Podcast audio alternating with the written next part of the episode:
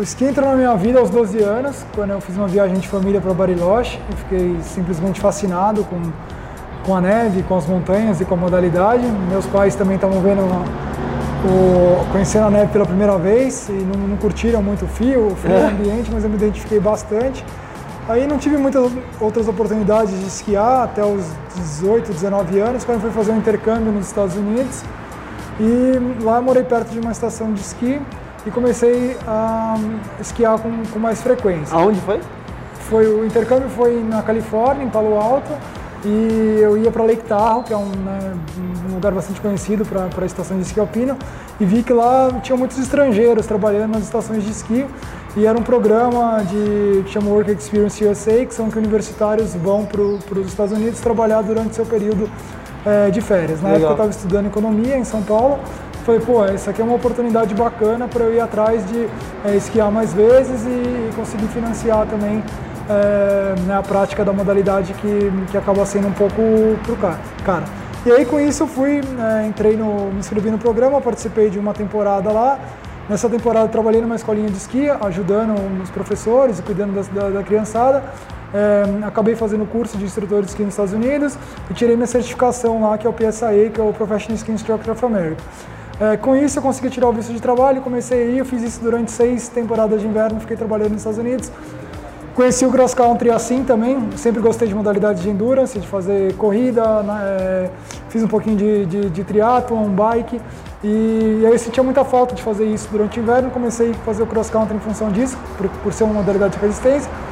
A hora que eu vi, eu estava com um nível legal, é, fui atrás da CBDN, procurar espaço para competir, para enfim participar dos campeonatos. E aí começou o sonho, o sonho olímpico, né? Isso foi quando, mais ou menos? Isso foi em 2005, quando eu, quando eu comecei essa transição, na verdade. Eu trabalhei nos Estados Unidos de 2000 até 2008, né?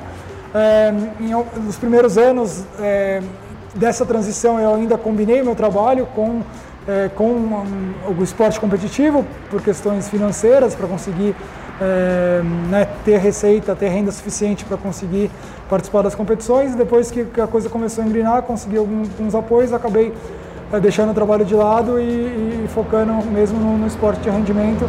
E aí foram esses dois ciclos que eu fiz completos, que foi 2006 e 2010 fechando com a participação nos Jogos Olímpicos de, de Vancouver e depois no, no ciclo 2010-2014 fechando com a participação em Sochi 2014. Como é para um brasileiro participar dos Jogos Olímpicos de Inverno? Conta um pouquinho para quem não conhece tanto, como é que é essa experiência, a diferença um pouco que a gente está acostumado, entre aspas, né? O nosso país tem a cultura dos esportes de verão. Conta um pouquinho sobre a sua, a sua experiência de ter passado por isso no começo parece que é um pouco difícil aquela, quebrar aquela imagem inicial, né? Que estilo hoje eu falo assim, não, hoje a gente tem uma, né, uma federação estruturada, um programa estruturado aqui, eu não gosto de, é, de a gente ser visto como aquele Jamaica abaixo de zero, que parece que a gente está numa aventura. Acho que hoje a gente tem um programa estruturado, a gente tem etapas bem claras de onde a gente quer, quer chegar e seguindo aquelas etapas a gente tem é, boas chances de, é, de ter um, um, um, desempenho satisfatório. Ninguém conhecia muita modalidade aqui no Brasil, então eu tive dificuldade de encontrar é, profissionais capacitados na época para que, que, pudessem me dar o, o, suporte necessário. Fui buscar isso é, lá fora, conheci muita gente, viajei muita gente. E também, muitas vezes, eu sentia que havia um preconceito, mas depois, com o tempo eu fui percebendo que o preconceito era, era meu mesmo. Que as pessoas olhavam diferente para a gente, mas eu achava que elas estavam olhando, tipo, o que, que esse cara está fazendo aqui, era o contrário, tipo, era valorizando. Eu falei, pô, se eu tivesse na situação dessa pessoa, talvez eu não estivesse aqui é, né, me dedicando tanto para ainda não ter chances de estar tá disputando uma medalha ou, ou de estar tá disputando que seja um top 30 numa Olimpíada. É, hoje eu reconheço muito, fiz muitos amigos né, nessas, nessa jornada na, na Europa, muitos deles hoje já trabalharam com, com a CBDN em ocasiões pontuais, hoje a gente troca informações quando a gente está no circuito mundial aí é, é, se cruzando, então é, foram pessoas que, que auxiliaram muito no, no, início e até hoje colaboram de alguma forma com o desenvolvimento do, é, do esporte, mas acho que é isso, foi uma, uma aventura, mas que, que serviu para coletar muitas informações e para organizar muita coisa para que eu faço hoje na, na minha vida profissional, é, juntamente com a, com a Confederação Brasileira de Esportes na Neve. Entender ali como é que funciona o cenário e aí também poder trazer aqui para o nosso país. Ainda sobre o esqui, qual que é a parte que você mais gosta? Assim, assim pensando numa, num olhar romântico de ver o seu esporte, que, que, qual foi o bichinho que te picou ali quando você passou a fazer o esqui? Então, o, o esqui, o bichinho que pica para mim, no caso, foi é, é, o, é estilo de vida, as, as, as montanhas, você tá né, em lugares super remotos, numa paz Irado, né, total, né, em contato com a natureza. Isso foi o que sempre me, chamou a atenção. E, eu tenho que ser honesto que hoje, muitas vezes, é, a realidade é bem longe disso. Né? Então você vai para uma competição muito grande e está todo mundo no mesmo local, assim, as competições são cada vez em circuitos menores, é, então, para né, ter a atração do público, para ter a cobertura da mídia, isso é natural do esporte, porque também precisa de, de, de financiamento. Então, deixa de, de, ter aquele romantismo, né, que começa a ser muito mais profissional, mas o que me chamou mais a atenção no início é, era isso, né, é, é, era isso de estar tá, de, de tá ao ar livre, de estar tá praticando uma mentalidade é, em, em, contato com a natureza, então aquela sensação de liberdade, tudo isso me chamou a atenção. E hoje eu entendo que você pode fazer os dois, né? No final, assim, é importante ter a parte competitiva e é isso que a gente é, trabalha, né? E objetivo final, mas tem aqueles momentos de extremo, extrema satisfação também. Então eu tenho momentos marcantes assim na, minha carreira de saídas de esqui por, sei lá, 6, 7, 8 horas esquiando sem parar, assim, cerca de 80 quilômetros, assim, e, aqui, aqui, aquela, e aquele sentimento, sabe, que aquele é o seu momento, é, enfim, depois você vai, é, que nem quando você está trabalhando e quando você está se, se, se, divertindo, lógico, você gosta de trabalhar também com algo que te faz prazer, mas você tem, é, né, você, muitas vezes você separa os, os dois momentos com, com objetivos diferentes. Para fechar então esse papo sobre a sua carreira especificamente, qual que é o momento que você lembra com mais carinho? Assim? Acho que você acha o auge da sua carreira e conta um pouquinho do contexto de como foi. É, você, sabe quando você vai, você deita, você pensa assim, cara, aquilo lá eu guardo com carinho, eu tava voando. Literalmente. Eu não sei se seria o auge da minha carreira, mas eu tenho três momentos marcantes na minha, na minha carreira. É, um deles é a abertura dos Jogos Olímpicos de, de 2010 em Vancouver, que Cara, é cena de filme. A hora que você entra no, no estádio, assim, 50 mil pessoas assistindo, passando aquele filme na cabeça, sabe? Que você sempre vê na televisão. Puta, e aí chama, e agora o Brasil, daí tipo, fala o nome do seu país, Sim, você entra naquele estádio, é, de arrepiar mesmo. Minha família estava lá em Vancouver assistindo, abanando a bandeira, então para mim foi um momento realmente muito marcante, sabe? De muito especial, eu tenho muito fresco na memória, que foi, foi muito gostoso. Um outro foi o Campeonato Mundial de, de Cross Country 2011 na Noruega. A Noruega é, assim, é o, né, o país mais é, tradicional do ski cross country, assim, as pessoas são fanáticas, é esporte número um, que nem o futebol pra gente. Caramba! Então, cara, na prova que eu participei lá de 30 quilômetros, tinham 70 mil pessoas no estádio. Então, assim, 70, 70 mil, pessoas, pessoas no estádio. Já então, assistindo. Assistindo, é, assistindo a, a, competição, né? E me torcendo para todo mundo. Então, assim, pra mim aquele momento também é muito mar marcante, porque é um jogo de futebol, você correndo e as pessoas ali gritando, sabe, muito perto do estádio, é, 15 mil pessoas no estádio e, e, mais 55 mil pessoas espalhadas pela pista inteira. Então isso aí também foi, foi o meu melhor momento assim competitivo estando numa prova, entendeu? porque aquela torcida nunca tinha escutado algo parecido. E o terceiro momento, para encerrar, acho que é a minha participação em Sochi, né? É, eu mudei muita coisa na minha preparação para Sochi, troquei a disciplina que era de eu participava mais de provas longas para é, para a prova de, de, sprint, que é uma prova mais de, de velocidade. E, e lá eu estava muito, assim, saí muito satisfeito com, com o que eu fiz e com, com, me comprometi naquele, naquele ciclo inteiro, em todos os aspectos. É, técnico, psicológico, nutricional, tipo, tudo que eu me propus a fazer eu fiz muito bem feito e eu consegui uma melhora de performance significativa naquele, naquele ciclo. Estava até onde eu podia chegar? Talvez ainda não. Podia ir além? Podia, mas foi um momento que, assim, até o que eu podia ter feito até aquele momento, eu estava muito, satis muito satisfeito. Então, foi, e foi a minha última prova é, séria competitiva, entendeu? Que eu cheguei, que eu cheguei e falei, putz, beleza, meu, tudo que eu, que eu me propus fazer até esse momento eu consegui fazer bem feito. Aí eu já estava com 34 anos, falei, daqui para aqui para frente, ainda vale o esforço? Aí eu tive que balancear se eu queria continuar mais tempo ou, ou dar alguns outros passos mais na, na minha vida profissional e, e, pessoal também. E foi quando eu fiz a, a decisão da transição, mas eu só consegui fazer essa decisão de forma, assim, tranquila, porque eu estava realmente satisfeito com o que eu, eu fiz ali, o que não aconteceu em Vancouver. Vancouver, ok, mas eu ainda estava, assim, eh, ainda estava me desenvolvendo, sabe? Eu ainda tinha muita coisa, então eu queria ver até onde eu poderia chegar, conhecer caminhos novos. E em Sochi eu estava bem satisfeito, achando que eu sabia os caminhos se eu quisesse continuar, mas também tudo que eu, que eu tinha feito até ali tinha, tinha valido a pena. Então são esses três momentos. A transição que você falou é para virar técnico, para virar treinador. E Isso. a gente estava falando mais cedo também, estava falando sobre as etapas, né? A iniciação é uma das etapas mais importantes de todas e você tem um projeto, né, que ajuda crianças e que inicia também elas no esporte por meio do roller ski, que é o esqui, só que em vez de ser na neve, é no asfalto. Queria que você falasse um pouquinho sobre essa ideia e da onde surgiu e o porquê que você quis fazer isso. Então, isso tem tudo a ver com, a, com essa transição, né? Porque o, o, eu comecei a, o esqui na rua em 2012, quando eu ainda era, quando eu ainda era atleta. Então, com certeza, isso pesou bastante na hora da minha decisão né, de deixar o esporte competitivo como atleta e passar a exercer outras funções. Então, o Esqui na Rua, para quem não conhece, é uma, hoje a gente é uma ONG, né, uma associação sem fins lucrativos, que a gente atende crianças e adolescentes de baixa renda da São Remo, que é uma comunidade localizada é, em São Paulo, na Zona Oeste, atrás da Universidade de São Paulo.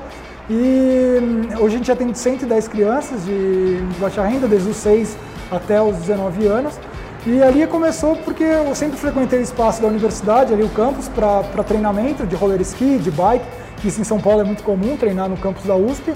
E a gente via bastante crianças e adolescentes ali do, da, da, São Remo ocupando espaço de uma forma um pouco é, ociosa, às vezes entregando uma água para as assessorias esportivas ou é, né, olhando o carro ali. A gente, eu sempre tive o, o, assim, o, o desejo de que eles pudessem estar também é, ocupando espaço de uma forma mais democrática, assim, praticando uma atividade física é, saudável, interagindo com, com outros colegas da mesma idade.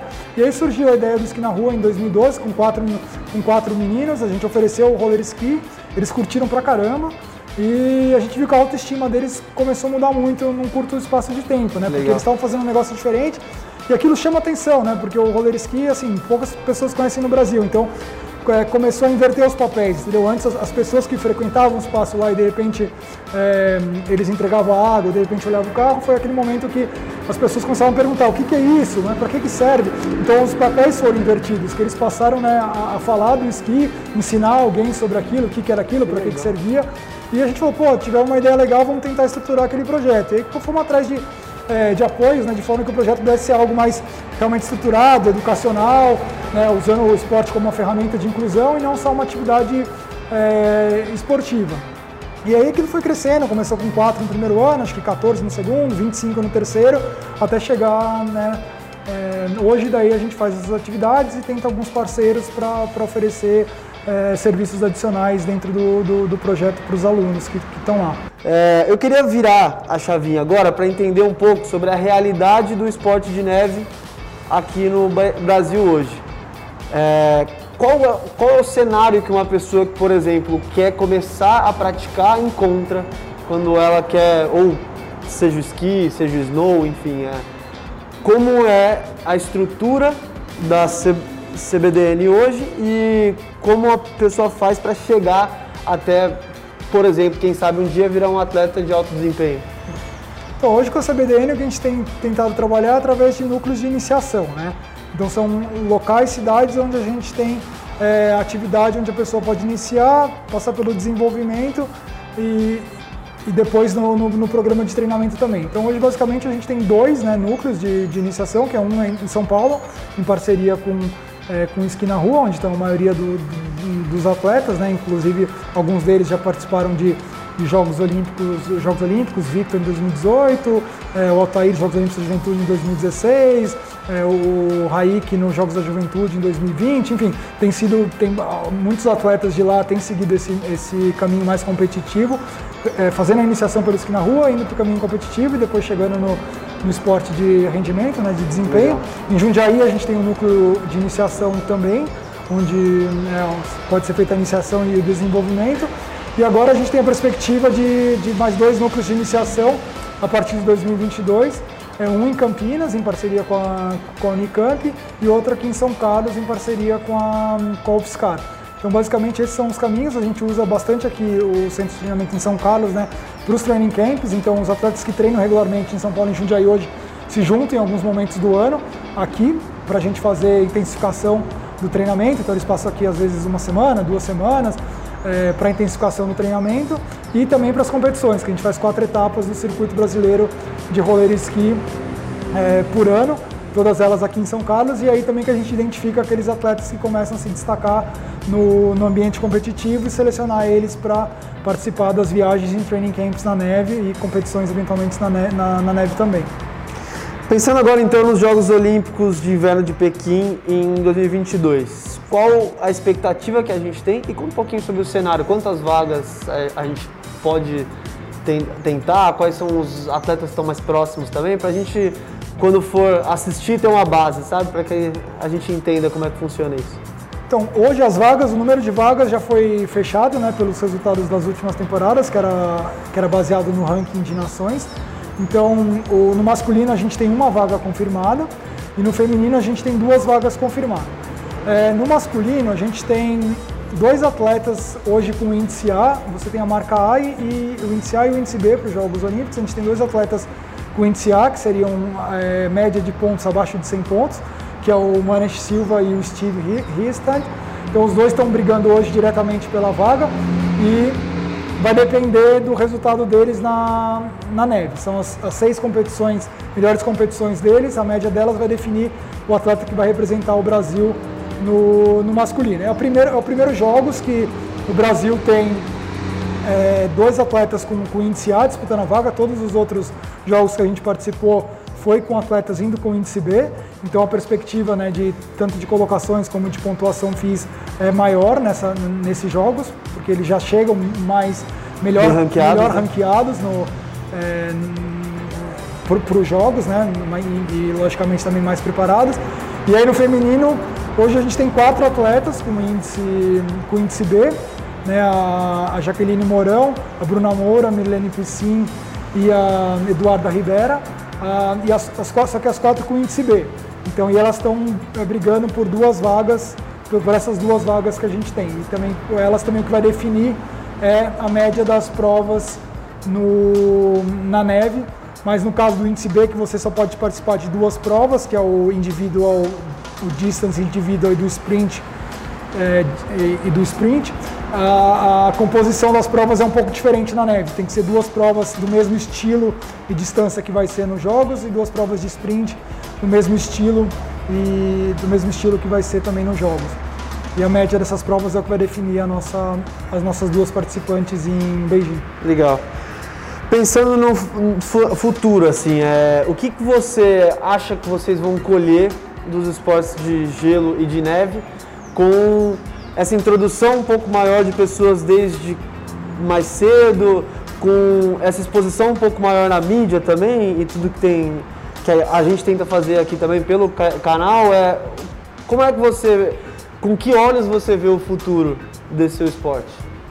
Ah, eu vejo o esporte crescendo agora cada vez mais exponencialmente, né? Assim, acho que esse trabalho de assim de base, não de base da categoria de base, mas de base, assim, de, de criar as bases para a modalidade se desenvolver, demorou quase 10 anos, entendeu? De que, assim, que é identificar os locais de prática, é, os nossos potenciais parceiros. Então as coisas estão começando a acontecer agora, né? Que nem foi essa parceria, por exemplo, é, com, a, com a UFSCar. A gente está em São Carlos há mais de 10 anos, entendeu? Realizando é, competições, training camps, mas já tinha essa visão desde então. Mas as coisas, né, elas levam tempo para amadurecer, para atrair a, a, a, atenção das, das pessoas, para ser falada é, pela mídia e para ter, uma, ter uma estrutura realmente organizada para as coisas é, fluírem. Então acho que a gente está conseguindo, é, chegou nesse ponto já, né? A gente tem uma. Um, tem, tem, tem, alguns tem recursos à disposição, tem uma confederação bem estruturada, já tem alguns é, núcleos de iniciação acontecendo que, né, que serviram de, de, exemplo. Agora a gente está num processo de capacitação de profissionais que também é importantíssimo para o desenvolvimento da, da, da, modalidade, que ela continue crescendo, né? que sempre também foi um, foi um dos nossos é, pontos de dificuldade, encontrar profissionais e capacitar profissionais que às vezes, muitas vezes nunca viram a neve.